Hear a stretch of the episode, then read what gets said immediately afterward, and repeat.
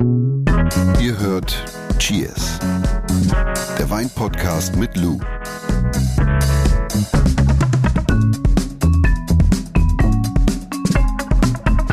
Ich konzentriere mich gerade. Achso. Kennst du das nicht, dass man, bevor man anfängt, dann wirklich so versucht, in diesen Tunnel einzu, einzusteigen? Nee. Raphael Nadal, so ein Tennisspieler, der, der, der küsst ja irgendwie tausendmal seinen Körper und seine Hände. ne? Sportanekdoten immer. Ich bin da Aber- voll raus. Ich schalte dann auch ab. Ich höre dir auch gar habe nicht mehr zu. ich hab eine richtig coole Konzentrationsübung. Ähm, und zwar besteht die darin, Wörter rückwärts zu buchstabieren. Fang ganz einfach an, mach mal mit. nee, ich- oh, Wasser, R, E, ja. S, S, A, W. Genau. Das war jetzt einfach. Das nächste wäre zum Beispiel. Rotationsmaschine. Aber Springseil Nicht oder Muskeltraining. Aber hast du gemerkt, du gehst in dem Moment in die Konzentration und bist dann bei mir. Im Hier und Jetzt. Okay. Unser Wein der Woche. Es ist Nein, wir begrüßen euch erstmal. Schön, dass ihr dabei seid. Hallo. Cheers ist der Podcast mit der unkonzentrierten Lou. Das stimmt überhaupt nicht. Die ich auf bin, alles eine bin nur Antwort heute hat. einfach sehr gut gelaunt. Und mit mir Jonas, der Mann, der die Fragen stellt. Ob richtig oder falsch, ob gut oder böse, sei mal dahingestellt. Mhm. Und äh, wenn ihr Fragen habt, dann könnt ihr sie schreiben an cheers.edeka.de.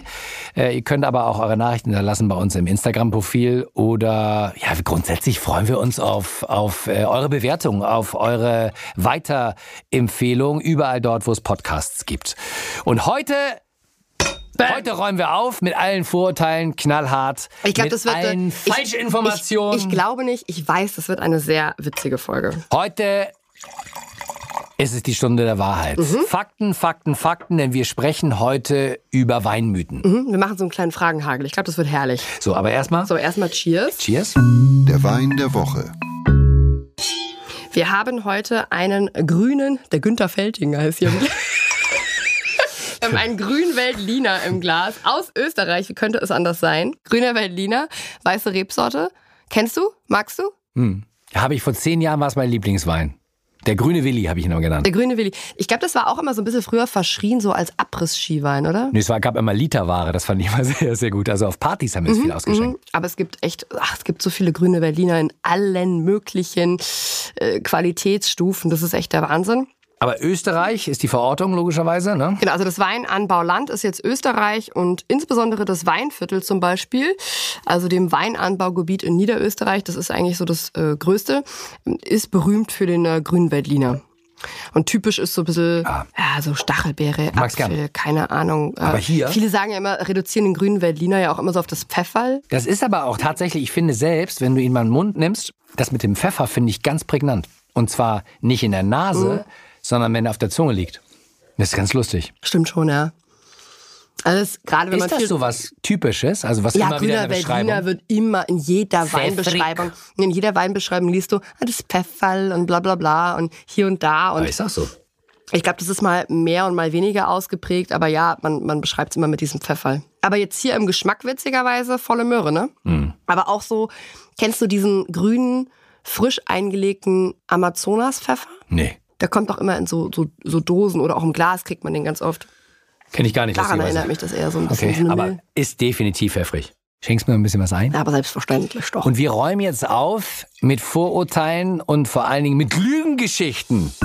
Jawohl. Und ich würde sagen, wir beginnen mit unserem Fragenhagel. Fragenhagel. Fragenhagel. Ich äh, würde sagen, wir beginnen mit der Aufklärung. Ja. Wir lassen die ganzen Lügengeschichten enden. Räumen auf mit den Mythen. Mhm. Ich habe mir ein paar rausgesucht. Je teurer die Flasche, desto besser der Wein. Stimmt oder stimmt nicht? Stimmt nicht.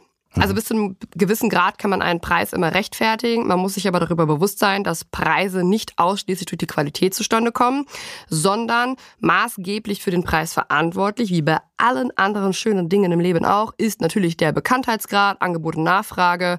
Und ich denke, das sind eigentlich die nicht zu unterschätzenden Faktoren. Je schwerer die Flasche, desto besser der Wein.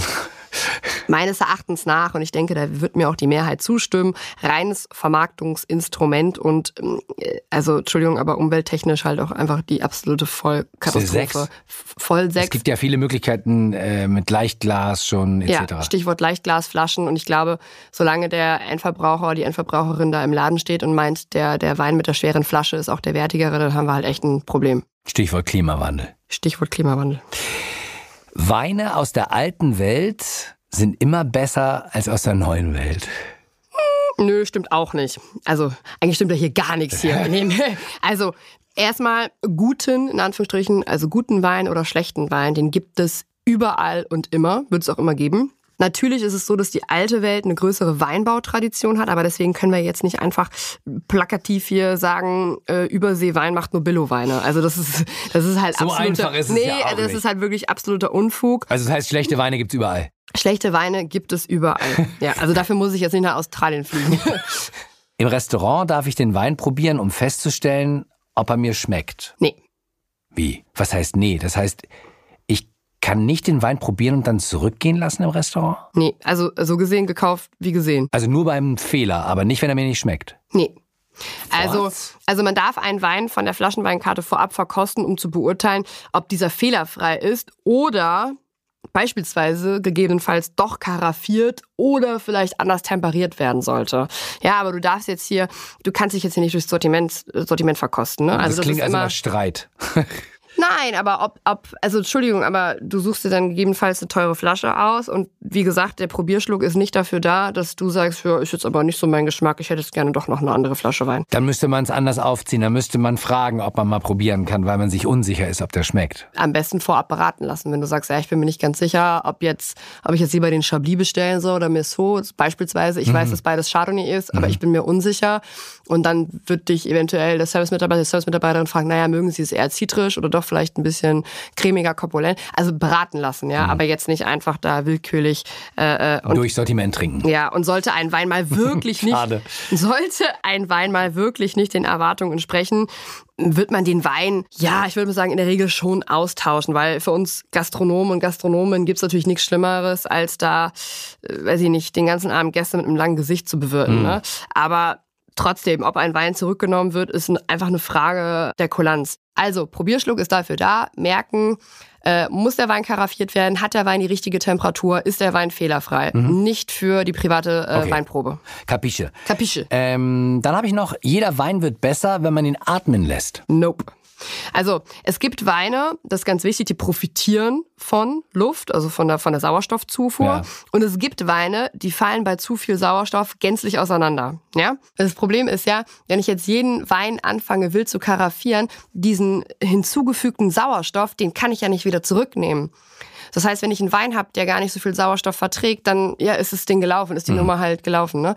Deswegen ganz klare Ansage, nicht jeder Wein wird mit dem Karaffieren beziehungsweise mit Sauerstoffzufuhr besser. Ja, deswegen ist immer mein Tipp, einen Teil karaffieren, gucken, wie der Wein sich entwickelt mit der Sauerstoffzufuhr. Das ist schlau. Das heißt, man probiert es aus. Mhm.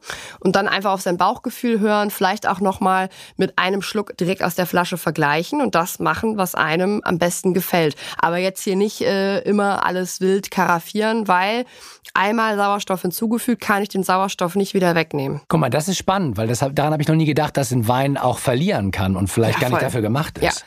Also das ist totaler Quatsch, wenn jeder jetzt, ich karaffiere jetzt hier jeden Wein. Also das, das, es steht nicht jedem Wein. Aber gibt's denn da eine Faustregel, wann karaffieren und wann nicht? Also ich würde schon sagen, probieren geht über studieren. Man könnte jetzt auch nicht sagen, einfache Weine, sage ich jetzt mal so, easy drinking Weine nicht karaffieren und alles, was irgendwie komplex und viel Geld kostet, alles karaffiert, alles in Dekanter hauen. Das ist eigentlich Quatsch. Es gibt genauso Weine im Einstiegsbereich, die vielleicht anders gemacht worden sind, also durch ihre Machart geprägt sind und aufgrund dessen einfach viel mehr Sauerstoff benötigen. Also da tue ich mich echt schwer bei dieser Vielfalt an Weinen, die wir mittlerweile auch im Einstiegsbereich haben. Ja, nee, das, das muss, da kannst du nicht karaffieren. Probieren geht über Studie, einfach mal machen. So ein paar habe ich noch. Mhm. Äh, je älter der Wein, desto besser ist er. Nee. also nicht, einfach ne? nein. also das ist ja, manche Weine werden besser mit dem Alter, manche nicht. Das ist aber auch, hey, das ist so abhängig von Weingut, von, von Rebsorten, von Herkunft. Also, nee, nee. Jetzt mal eine Frage nicht nur an dich als äh, Sommelier, sondern auch als passionierte Trinkerin. Ähm, Bier auf Wein, lass das sein. Wein auf Bier, das rate ich dir. Ja, äh, nee. Also es gibt nichts Schöneres als nach einer Weinprobe oder nach so einer kühles vier- dreitägigen Weinmesse erstmal ein frisch gezapftes Bier in den Händen zu halten, weil das ist für mich der, also erstmal gut für den Säurenbasenhaushalt. Und zweitens erdet es ja auch so den Geschmack, ne? Also ich finde das herrlich. Ehrliche Frage, ehrliche Antwort. Ja, Je mehr Sonne, desto besser für den Wein. Nee, wir haben ja keine Probleme mehr, generell reifes Traubenmaterial in den Keller zu bringen. Und Sonne, genauso wie bei uns Menschen auch, ist nicht nur gut, also Vitamin D, sondern zu wenig Sonnencreme und das kann auch mal in die Hose gehen. Und das ist jetzt vielleicht ein hinkender Vergleich, aber es ist tatsächlich ähnlich auch mit den Beeren beziehungsweise Trauben. Also Sonne, volle Möhre ist nicht, das ist nicht nur, nee, nein. Und eine These beziehungsweise Mythe, äh, ja, über die ich vor 20 Jahren wild und halbgar diskutiert habe. Weinstein ist ein Zeichen besonderer Qualität. Lacht sie. Nee. Nee. Äh, Das ist weder ein Zeichen für eine besonders gute noch eine besonders schlechte Qualität. Im Gegenteil, das ist einfach eine, jetzt mal salopp ausgedrückt, eine, eine Ausfällung. Das haben wir, glaube ich, schon mal in einer anderen Podcast-Folge auch besprochen. Eine Ausfällung äh, von bestimmten Inhaltsstoffen und die fallen einfach zu Boden, kristallin. Und ja, wolltest du jetzt mehr wissen dazu oder was? Nee, aber ich liebe deine Diplomatie. Es gibt ja keine dummen Fragen, ne? Auch keine Nö. dummen Mythen. Aber du, Aber du erträgst das wirklich mit einer stoischen Ruhe. Ich, ich habe noch einen. Auf den Jahrgang kommt es an. Das ist richtig. Was? Nach zehnmal Nein? Natürlich kommt es, natürlich kommt es auf den Jahrgang an. Also natürlich ist der, der klimatische Verlauf eines Jahres extrem prägend für die Entwicklung der Beereninhaltsstoffe. Äh, natürlich ist es auch abhängig vom, vom Lesezeitpunkt, vom allgemeinen Weinbergsmanagement etc. pp. Aber das Jahr ist immer noch eines mit der wichtigsten Qualitätskriterien bei der Weinauswahl, beispielsweise im Restaurant. Nimmst du den Jahrgang 2015, 2003, 2006, unfassbar heiß, 2010 unfassbare späte Lese in, in Deutschland. Wir haben teilweise bis in den November reingelesen, äh, gerade insbesondere im Bereich Riesling. Heute die, die genialsten Rieslinge, also finde ich, ich finde, liebe das den Jahrgang 2010. Okay. Und, und ja klar, also merkst ja schon, wie ich jetzt anfange zu labern. Also Jahrgang, ganz wichtig. Rotwein kann älter werden als Weißwein. Jein, weil es sehr stark auf die Rebsorte, also die natürliche Beschaffenheit der Inhaltsstoffe, dann auf den Winzer bzw. die Winzerin ankommt und auf die, natürlich auch auf den Jahrgang und, und die Herkunft. Deswegen mh, tue ich mich mit einer allgemeingültigen Aussage sehr schwer. Müller-Thurgau, ready to drink. Riesling beispielsweise, keine Ahnung, aus großen Lagen oder beispielsweise auch äh, Beeren, Trockenbeeren auslesen. Gib ihm. Und bei, bei Rotwein ist genau das gleiche Spiel. Also ich will jetzt auch nicht sagen, dass Rotwein tendenziell länger lagern kann. Nee. Lou, ich habe keine Fragen mehr. Ich habe keine Mythen mehr. Bin ein bisschen enttäuscht. Ich dachte, da kommt jetzt noch was. Ach, Ich hoffe, ihr konntet einige streichen äh, von dem, die vielleicht in eurem Kopf verankert waren. Das war ganz witzig heute. Das war so. Okay, weiter. Okay. Äh, wir gucken noch mal ganz kurz in Lous lustiges Wein-ABC. Nein, ich habe einen Buchstaben rausgesucht. B wie Blanc de Noir. Lous Weinlexikon. Wow, Blonde Noir. Bedeutet weißer Wein aus schwarzen, also blauen Trauben. Und wird vornehmlich aus der Rebsorte Spätburgunder, also Pinot Noir gewonnen. Ja. Und ähm, Blanc de Noir entsteht mit Hilfe der Direktpressung. Das heißt, dass der Kontakt zwischen Saft und der Beerenschale und den Kernen und dem ganzen Gedöns verschwinden gering ist. Also das heißt, dass der, das Ergebnis, weil die weil der Farbstoff ja hauptsächlich in der Beerenschale sitzt, ist das Ergebnis ein fast weißer Wein. Dazu muss man sagen, fast weiß ist, ich habe nämlich ein Lieblings-Blanc Noir. Das ist so ein ganz hauchzartes Rosa manchmal. Mhm. Mitunter, richtig, mit, mit so roséfarbenen, Ja, ja, ja, ja. sagen wir auch mal so gerne, Reflexen. Das sieht super schön aus. Tatsächlich. Ja, und Blanc de Noir schmeckt so, ja, ich finde immer so ein bisschen feinfruchtig und ganz oft hat so eine ganz tolle, so eine Würzigkeit. Exakt. Mhm. Und ist ein bisschen immer eleganter, ne? Also es ist ein weißer Wein aus blauen Trauben, vornehmlich Spätburgunder. Exakt. Herrlich, mag ich sehr gerne. Eleganz ist das richtige Adjektiv. Mag ich auch sehr gerne im Schaumweinbereich Blanc de Noir. Aber das ist wieder eine andere. Jetzt, wie versprochen, fassen wir nochmal alles zusammen in Sachen Weinmythen. Hab mir da ein bisschen Notizen Ja, gemacht. finde ich aber herrlich, du. Das finde ich aber ganz besonders. Es gibt überall äh, gute und schlechte Weine. Das ist gut. Egal ob Neue aus oder der alte neuen Welt. oder alten Welt, genau. Das Gewicht der Flasche ist vielmehr ein Problem als ein Qualitätsmerkmal, können Ja. wir auch so zusammenfassen. Wie du es gerade gesagt hast, viel mehr Problem. Herrlich, weiter. Der Preis ist von extrem vielen Faktoren abhängig. Ja. Also insbesondere auch von Bekanntheitsgrad und vor allem Angebot und Nachfrage. Ja.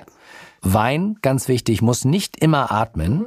Mhm. Im Gegenteil, man kann Wein auch negativ damit beeinflussen, dass man ihn karaffiert Mhm. und ihm den Sauerstoff aussetzt. Und last but not least, im Restaurant bekomme ich einen Probierschluck äh, bei dem Wein von der Flaschenweinkarte, um zu beurteilen, ob der Wein A fehlerfrei Mhm. ist, äh, B äh, und beziehungsweise oder anders temperiert werden sollte und nicht um mich durch die Weinkarte zu trinken. Ja, und gegebenenfalls karaffiert werden sollte oder so, ja. Aber nicht für die private Weinprobe. So, wir haben aufgeräumt. Wir haben hier mal Tacheles richtig, hier, gemacht. wir haben richtig Tacheles gemacht hier, Ja, aufgeräumt mit den Mythen. Freunde. Äh, ja, wenn ihr Fragen und Anmerkungen habt, cheers.edeka.de und wir freuen uns natürlich über eure Bewertung. Und äh, alle Infos zu Cheers gibt's in den Shownotes. Jawohl. Cheers. Cheers. Dieser Podcast wird euch präsentiert von Edeka. Wir lieben Lebensmittel.